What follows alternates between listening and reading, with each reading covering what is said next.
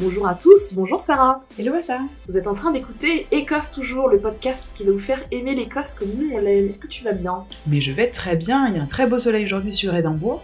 Petite précision pour nos auditeurs, on a changé d'espace aujourd'hui pour faire des tests de son un peu différents. N'hésitez pas à nous dire si ça vous semble plus confortable, plus mieux balancé, tout ça. Bref, les expériences de Écosse toujours continuent. Voilà, on est sorti euh, de notre petit euh, box room, de notre petit placard pour se mettre dans le salon de Sarah, donc euh, avec une petite tasse de thé, euh, des petits plaids. on est très ici. Donc aujourd'hui, on va mettre nos vestes de labo pour parler des sciences à la sauce écossaise. Et oui, parce qu'en ce moment, c'est le Festival des sciences à Édimbourg. Le programme est très fourni, il y a des ateliers, des conférences, des expositions un petit peu partout en, en ville.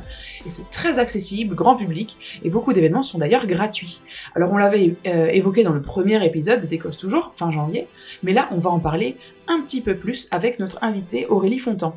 Mais avant ça, la rubrique du jour. Euh, bonjour et merci. Our strength is our difference. Canny?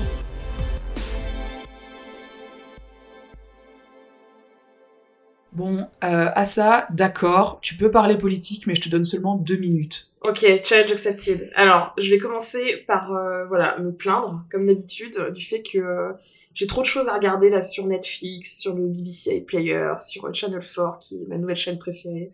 Un jour, je ferai une chronique sur les émissions de Channel 4 parce que euh, c'est extraordinaire. Tu bien vu. Bref, et, euh, et donc j'ai pas le temps parce que euh, bah il y a le Brexit en fait. Et le Brexit, c'est un peu le How I Met Your Mother et euh, Big Bang Theory de la politique, c'est-à-dire que voilà, ça, ça nous a bien occupé pendant un moment, euh, mais c'est quand même très très long et on se dit qu'après la saison, je ne sais plus combien, ce serait quand même pas mal que ça s'arrête et qu'on reprenne l'activité normale. Donc là, je pense que c'est le sentiment chez beaucoup de journalistes et notamment les journalistes politiques qui sont et euh, regardez euh, sur Twitter au bout du rouleau. Donc là, on en est où? on en est euh, que c'est la veille d'un sommet euh, européen qui aura lieu demain le 10 avril. Nous sommes aujourd'hui le mardi 9 avril. Euh, sommet durant lequel Theresa May, la première ministre britannique, va demander l'autorisation de repousser encore le Brexit. Donc, pour rappel, il devait avoir lieu le 29 mars. Mais il n'a pas eu lieu le 29 mars, que les Britanniques, enfin les députés britanniques, n'ont pas euh, adopté un accord de retrait de l'UE pour éviter ce qu'on appelle un no deal, c'est-à-dire sortir brutalement, euh, sans aucun arrangement, de l'Union européenne. Donc, il y a eu un délai qui a été accordé jusqu'à, en fait, vendredi 12 avril, ce qui est dans trois jours. What? Ouais. Sauf que bon, en trois jours, clairement, il n'y aura pas de deal qui sera voté, rien ne sera voté par les, Britann- les députés britanniques, parce qu'en fait, tout a été rejeté, sauf, bah en fait, tout ce qu'on sait, c'est qu'ils veulent pas sortir sans deal. Donc Theresa May va retourner à l'UE pour dire, s'il vous plaît, s'il vous plaît, on veut un deuxième report de l'article 50, donc repousser Brexit. On verra ce que l'UE va dire. Pour le moment, aujourd'hui, 9 avril, elle va voir Angela Merkel et Emmanuel Macron pour essayer de les convaincre.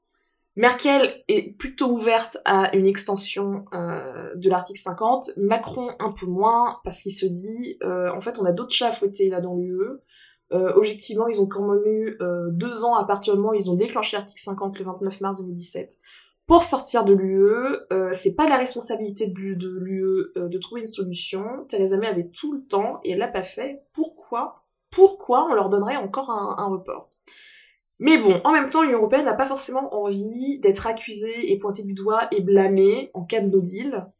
Et euh, donc, moi, j'imagine mal la France mettre un veto à l'extension de l'article 50, mais on ne sait jamais. On ne sait jamais. Et pendant ce temps-là, euh, le gouvernement britannique a commencé des discussions avec l'opposition pour essayer de trouver un compromis. Bon, moi, je pense que ça ne va arriver à rien, tout simplement parce que les deux partis principaux sont pas trop, trop, trop, trop prêts à faire le moindre compromis que ce soit.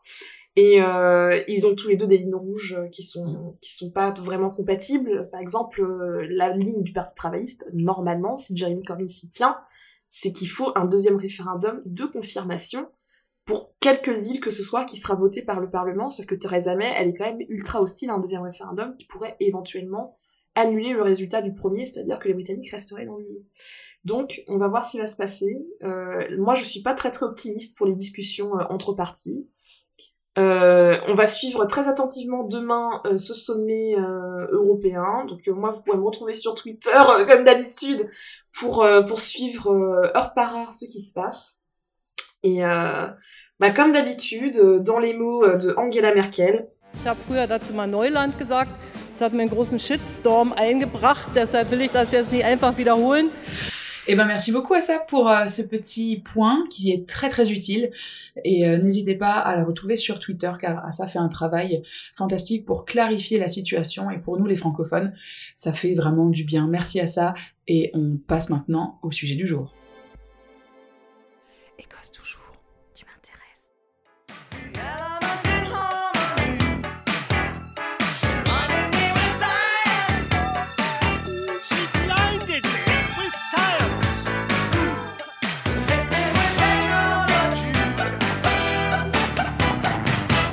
Astronomie, biologie, mathématiques, toutes les disciplines scientifiques se donnent rendez-vous au mois d'avril à Édimbourg pour le Science Festival. Alors il a commencé il y a quelques jours et il se poursuivra jusqu'au 21 avril. Le thème cette année, c'est la notion de frontière. Oh, comme c'est intéressant. On cherche à explorer et à comprendre ce qui nous est étranger en nous et dans le monde et dans l'univers. Et ce thème n'a pas été choisi par hasard, car en 2019, nous célébrons les 50 ans du premier pas sur la Lune. Ou sinon, Bien sûr. La théorie du complot qui veut qu'on soit jamais allé sur la Lune, c'est comme vous voulez. Voilà, c'est selon. Il y a d'ailleurs une conférence sur les théories du complot dans le programme cette année. C'est l'occasion de réfléchir à pourquoi les gens y croient et déploient tellement d'énergie pour faire des théories complètement farfelues, comment on arrive là. Et on peut aussi aller voir l'extraordinaire expo sur les robots au Musée national d'Écosse avec des modèles d'automates du XVIIIe siècle jusqu'aux robots humanoïdes qui font la conversation. Il y en a même certains qui sont des robots de stand-up, ils vous racontent des blagues, je ne rigole pas. Vraiment, c'est très perturbant. Et il y a un point, évidemment, à la fin sur, eh bien, nous, euh, l'Écosse, nous, Édimbourg, euh, quelle est notre place dans tout ça? Et donc un point sur l'excellence de l'Université d'Édimbourg dans le domaine de la robotique. Donc c'est une exposition, moi j'ai été deux fois, et deux fois je me suis éclatée, donc c'est à absolument jusqu'au 5 mai. Et comme euh, chez Écosse Toujours, on aime bien le mélange des disciplines et des savoirs, euh, on aime particulièrement les expositions euh, qui mélangent les arts et les sciences à Summerhall. Et le Summerhall, c'est un lieu artistique qui se trouve au sud du centre-ville à Édimbourg. Mhm. Et on vous encourage d'ailleurs à, à visiter Summerhall, quel que soit le moment de l'année. Il y a une programmation culturelle qui est extrêmement riche et diversifié et en plus il y a un super bar euh, dans son enceinte qui est donc rattaché à ce lieu où ils brassent leur propre bière et euh, ils ont même leur propre gin donc ouais, faire un tour c'est vraiment top. Alors les expositions, euh, elles mènent là, elles mêlent l'art, le design et aussi la biologie, et euh, notamment avec Métamorphosis. Euh, ce sont des artistes qui s'interrogent sur notre relation avec le vivant, et en particulier le vivant microscopique. Et alors, par exemple, on a l'artiste Louise Mackenzie qui a génétiquement modifié la bactérie E. coli, si vous vous rappelez d'elle, pour y encoder une pensée. Est-ce que c'est pas dingue ça? C'est moi je trouve ça complètement fou comme concept, mais elle l'a fait. Et on a aussi été intrigué par le travail d'Aurélie Fontan, qui est une designeuse et styliste euh, française Formée à l'école d'art de l'université d'Édimbourg, son travail porte sur une mode respectueuse de l'environnement et elle a fabriqué des robes biodégradables exposées à Summer Hall. Ça a forcément piqué notre curiosité, donc on l'a appelée pour en savoir plus. Aurélie Fontan, bonjour. Bonjour. Est-ce que vous pouvez euh, vous présenter, nous expliquer un peu votre parcours et votre travail? Alors, euh, bah, je suis née à Paris, en fait, euh, je suis française et euh, j'ai étudié l'histoire de l'art, les arts plastiques à Paris. Et ensuite, j'ai décidé d'étudier le design à l'école du Perret. Et en fait, au bout d'un moment, j'ai juste réalisé que je voulais expérimenter quelque chose d'un peu plus, d'un peu plus différent au niveau du design et, du style et l'esthétique qu'on qu a à Paris, qui est assez minimaliste, m'a pas vraiment permis de m'exprimer totalement. Donc, je suis partie en Écosse, voilà. Euh, et euh, l'Écosse, c'est magnifique. Bon, vous en parlez beaucoup et euh, j'avais vraiment envie de voir ce que le design au Royaume-Uni en fait avait à offrir. Et, donc voilà, j'ai étudié, j'ai fait une licence là-bas et là, je vis à Londres pour l'instant où j'ai donc essayé de lancer ma propre marque. Vous êtes à, une intersection qui est intéressante, qui est entre la mode et le design et les sciences. Est-ce que vous pouvez m'expliquer un peu comment, comment vous en êtes venu à croiser tout ça et pourquoi? Alors, euh, bah, ce qui est assez drôle, c'est que j'ai fait un bac littéraire, en fait, donc un intérêt pour la science, on pourrait se demander euh, d'où il vient. euh, bah, En fait, je voulais vraiment faire de la biologie quand j'étais plus jeune et j'avais pas de niveau en maths. Et donc, euh, voilà, avec le système qu'on a en France, c'était assez difficile de poursuivre dans cette idée. Donc, j'ai gardé cet intérêt-là, l'intérêt pour les sciences et tout ce qui touche à la physique à la chimie aussi. Et je suis partie étudier à l'étranger. Et en fait, ce qui est assez intéressant, c'est qu'à Édimbourg, je savais pas, mais il y a un, un laboratoire accessible au public. Et pendant mes études, j'ai fait une sorte d'artiste en résidence ou designer en résidence avec eux. Et pendant ma dernière année d'études, j'ai juste tout mis dans cet aspect scientifique et dans l'intérêt que j'avais dans la biologie. Et j'ai commencé en fait à, à découvrir que euh, le développement durable et la mode durable, ça pouvait euh, bien s'entendre avec euh, les sciences, notamment la biologie, ce qu'on appelle biomimicry. Et donc, euh, euh, c'est en fait imiter la nature dans le processus de design. Et donc, j'ai réuni ces trois éléments, plus la technologie que j'avais à l'école, et j'ai en fait créé mes propres textiles, dont une robe que j'ai fabriquée à partir de bactéries. C'est super intéressant et on va reparler de votre robe passionnante tout à l'heure. Mais juste pour, euh, pour compléter un peu, est-ce que lors de vos, de vos recherches à Édimbourg et de votre travail, avez-vous été aidé par des scientifiques euh, au sein du, collège ou parmi vos collègues mhm. Euh, bah alors, ce qui est assez intéressant aussi, c'est que euh, à travers euh, ce laboratoire, donc Ascus, qui est basé à Summerhall à, Édimbourg, en fait, j'ai découvert plein, plein de gens très intéressants, des artistes, des designers, des scientifiques de, tous les horizons, de tous les pays. Et j'ai découvert une française, en fait, assez étonnamment, en fait, qui travaillait pas très, très loin. je crois que c'est même dans le, dans le même complexe et qui faisait, en fait, qui avait un, un contexte en biologie. Elle a étudié en fait euh, des processus assez compliqués euh, avec des virus et créer des, nouveaux médicaments. Et elle travaille dans une dans l'industrie pharmaceutique. Et en fait je lui ai demandé est-ce que ça te dirait en fait de, de donner ton avis sur mon projet et donner des idées? Et elle m'a parlé du kombucha. Et donc c'est assez intéressant parce que j'ai fait une, une, sorte de collaboration francophone au sein de mon projet. Est-ce que vous pourriez nous parler de cette robe d'ailleurs super étonnante, un petit peu nous dire, Enfin, comment en fait? Comment c'est possible de faire une robe à partir de kombucha?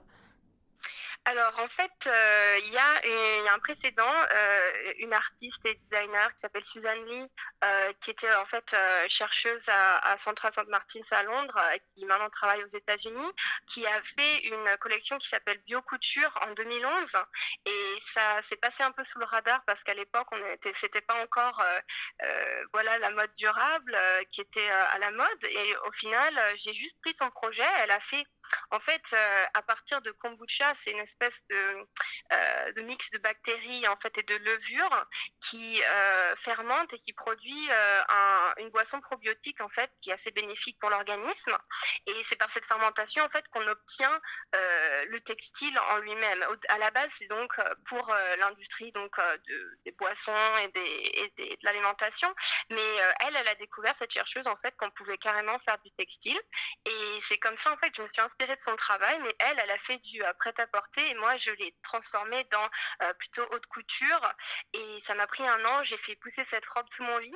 Euh, parce qu'en fait, à Édimbourg, probablement vos éditeurs le savent, mais c'est très très humide. Et en fait, les bactéries et la levure sont assez sensibles à, ça. Et du coup, il y a beaucoup d'autres bactéries qui se rajoutent. Et donc ça commence à moisir. Et il fallait, il faut vraiment être très très attentif quand on fermente le, le kombucha parce qu'il est très très très fragile. Bah, on allait vous poser la question, parce qu'on s'était dit, mais attendez, comment ça se passe une robe euh, avec une boisson fermentée euh, comme le kombucha en Écosse où il pleut euh, aussi souvent elle, a, le goût de quoi alors cette robe? Ben, en fait, voilà. Alors, dans ma collection, j'ai beaucoup d'autres robes et d'autres d'autres pièces. Dans cette collection, il y a cette robe qui est en fait basée sur un bio, biomimicry, en fait, qui essaie d'imiter limité ce que la nature a à offrir pour faire quelque chose de plus durable. Cette robe, en fait, elle est euh, 100% biodégradable. Elle peut même être compostée, en fait. Vous pouvez l'enterrer dans votre jardin et deux semaines plus tard, ça va juste aider à faire pousser des fleurs. Euh, et ce qui est intéressant, c'est qu'en fait, une fois qu'on a fermenté les bactéries, elles créent une sorte de biofilm qu'il faut sortir, en fait, de l'eau parce que ça, en fait, ça fermente dans de l'eau avec du vinaigre et du thé. Et au final, on fait sécher cette, euh, cette couche et ça fait un, un textile hyper 90% de, son humidité. Mais voilà, justement, il y a le problème de l'humidité en Écosse qui est au moins à 85%. Et donc, c'était deux fois plus difficile de faire ça. Elle, a quel goût, euh, votre robe?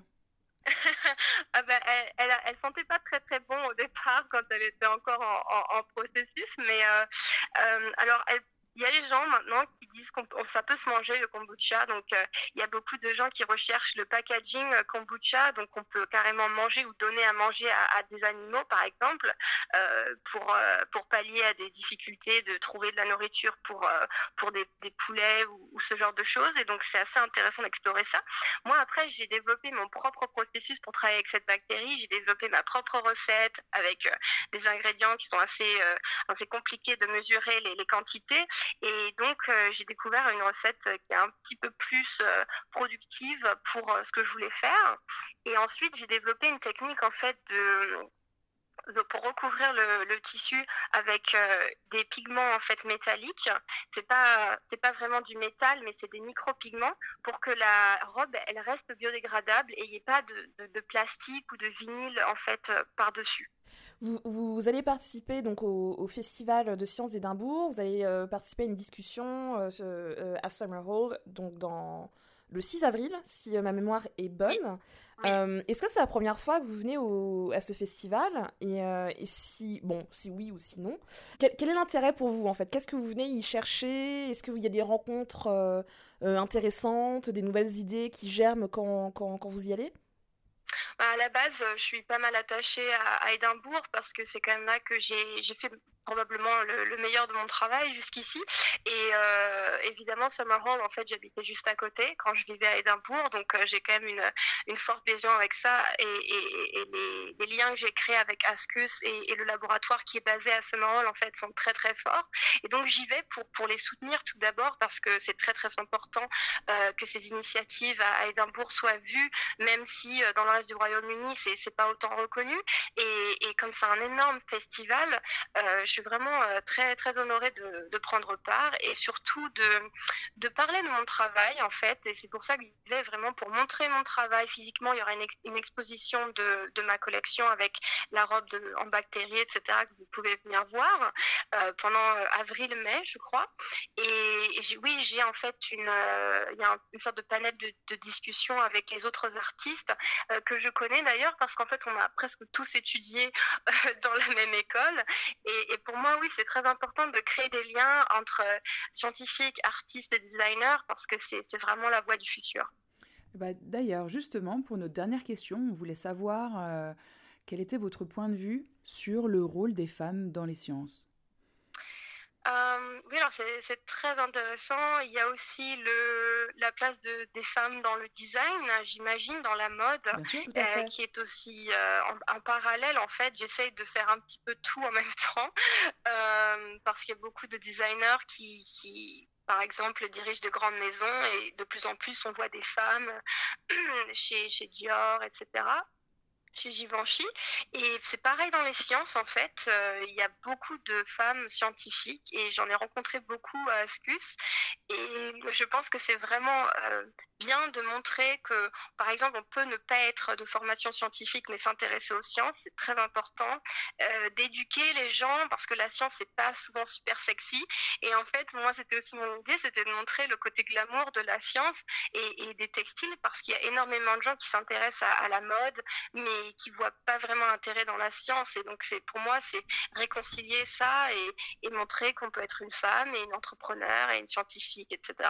Bon, alors Sarah, toi, tu, tu voudrais quoi comme fringue biodégradable? Alors écoute, j'y réfléchis et euh, franchement, je prends tout sauf euh, les imperméables. Ouais, ça serait fâcheux, je pense, en Écosse, clairement, avec la météo, d'avoir un imperméable. Euh biodégradable. Euh, c'est, je pense qu'un incident est vite arrivé avec ça.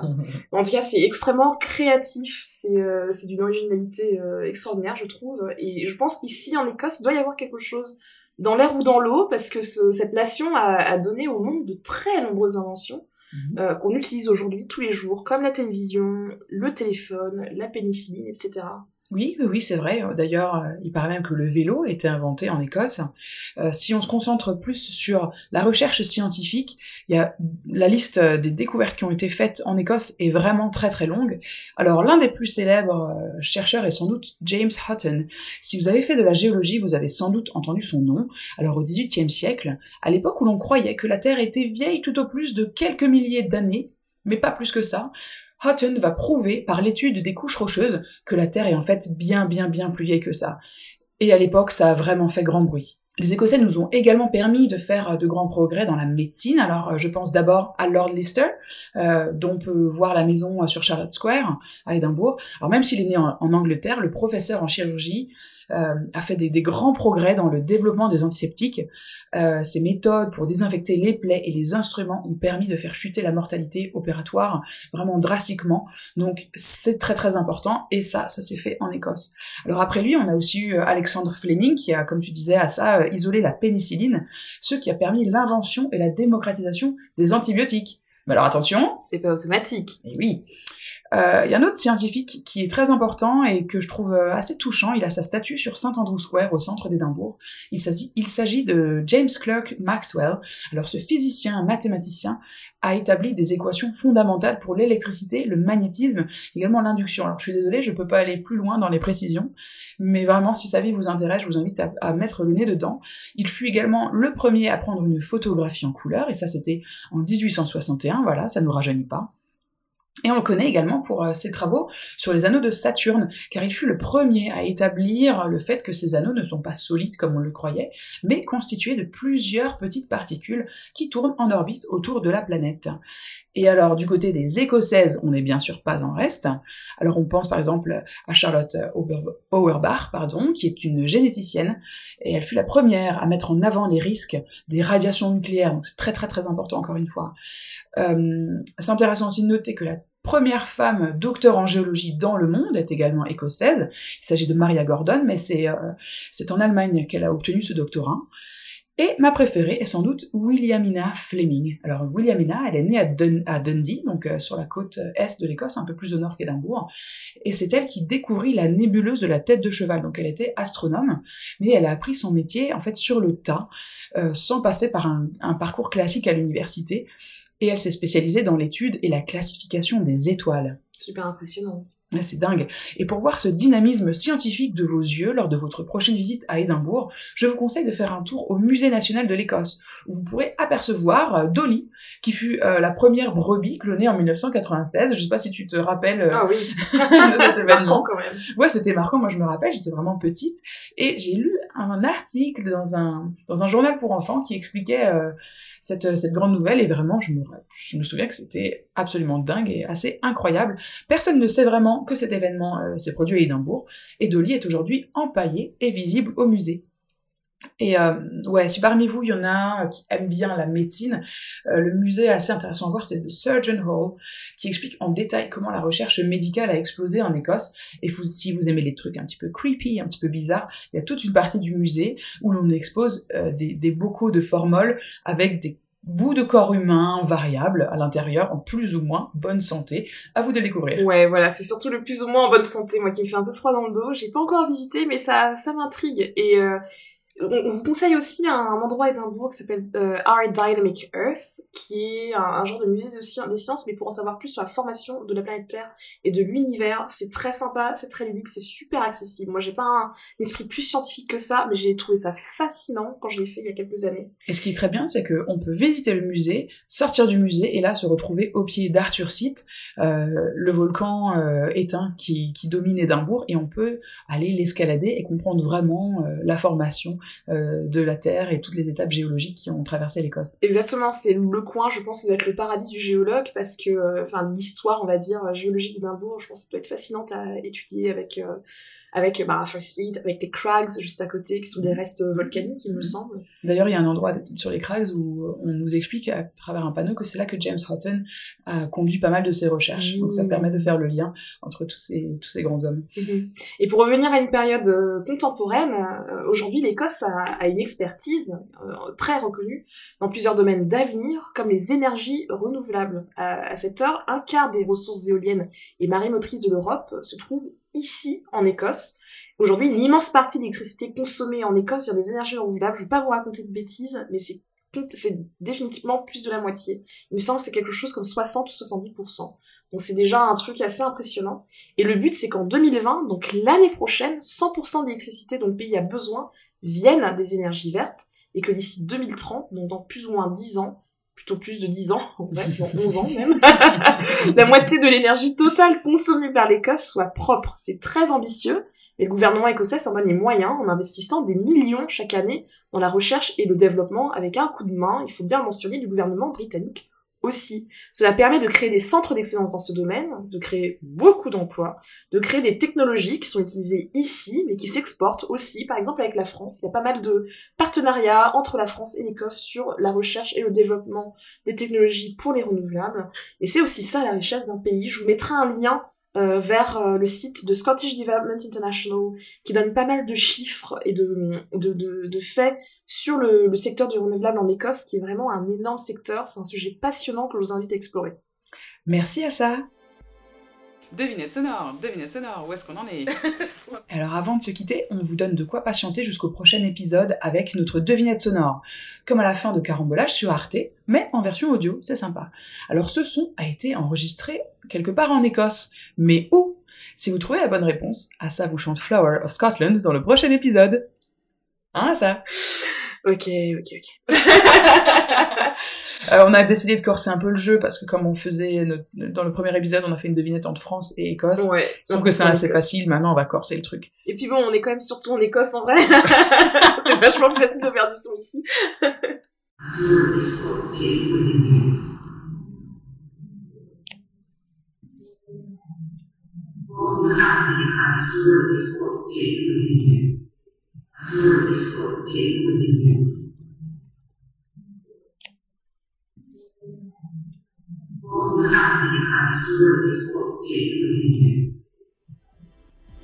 Et voilà, c'est déjà la fin du quatrième épisode d'Écosse Toujours. Quatre épisodes déjà, déjà, ouais. Merci infiniment de nous avoir écoutés. Vous êtes à chaque fois de plus en plus nombreux, ça nous fait plaisir, mais n'hésitez pas à partager l'épisode. On est maintenant sur SoundCloud, sur iTunes, sur euh, Spotify, bientôt sur Deezer, hein, Sarah. On est un peu, on est un peu partout. Ne peinerez pas à nous trouver. Donc n'hésitez pas à en parler autour de vous, à partager sur les réseaux sociaux, à nous mettre des étoiles, à nous envoyer des mots doux ou des critiques constructives. Euh, sur Twitter, moi mon Twitter c'est @terfel et toi Sarah? C'est @frenchkilt. Vous pouvez aussi nous envoyer un mail sur euh, l'adresse suivante écossetoujours.podcast@gmail.com. N'hésitez pas à nous contacter pour toute remarque, question, suggestion, réclamation. Et on espère que vous êtes éclatés en écoutant cet épisode, autant que nous s'éclate en le faisant. Donc on vous fait gros bisous. On vous dit à très bientôt. À la prochaine